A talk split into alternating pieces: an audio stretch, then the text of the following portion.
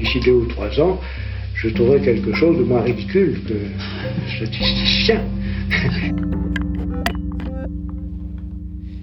Top Je suis votre animateur préféré.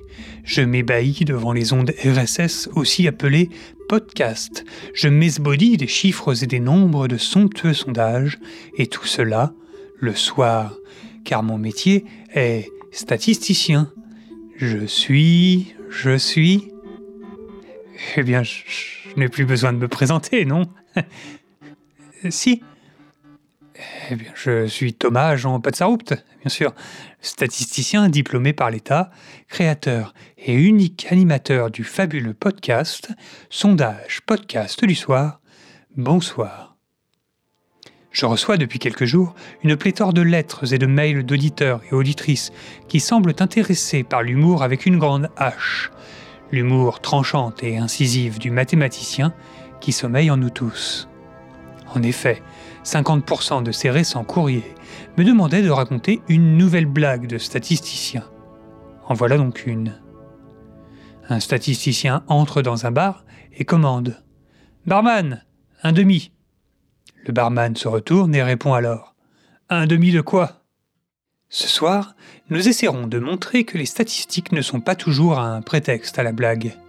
C'est avant tout un exercice périlleux, car malheureusement, certains de nos confrères ne sont pas aussi consciencieux qu'un statisticien diplômé par l'État. Je prendrai de mon temps pour le démontrer à l'aide du nombre du jour 93.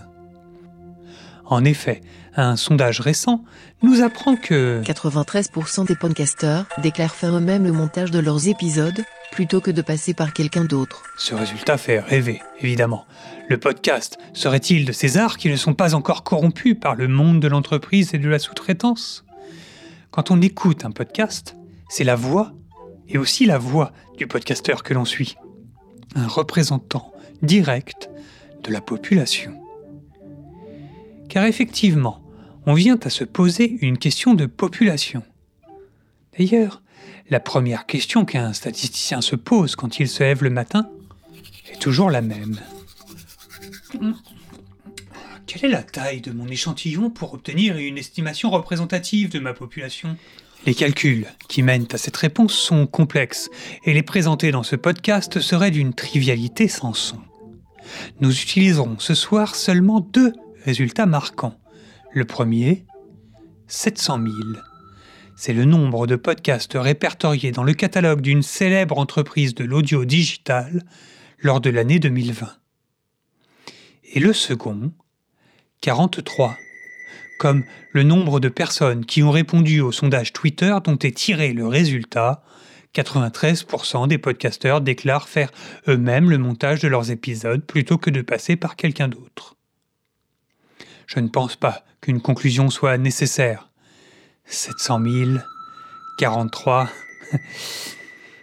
Je tiens cependant à répondre aux 50% des autres courriers que j'ai reçus suite à mes émissions.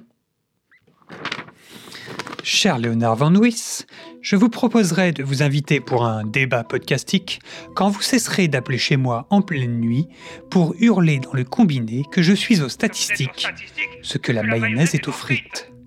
Et vous apprendrez aussi que cela peut être un compliment en fonction du pays où l'on vit. Je vous remercie d'avoir suivi cet épisode et vous donne rendez-vous bientôt pour un nouvel épisode de Sondage Podcast du soir. Bonsoir.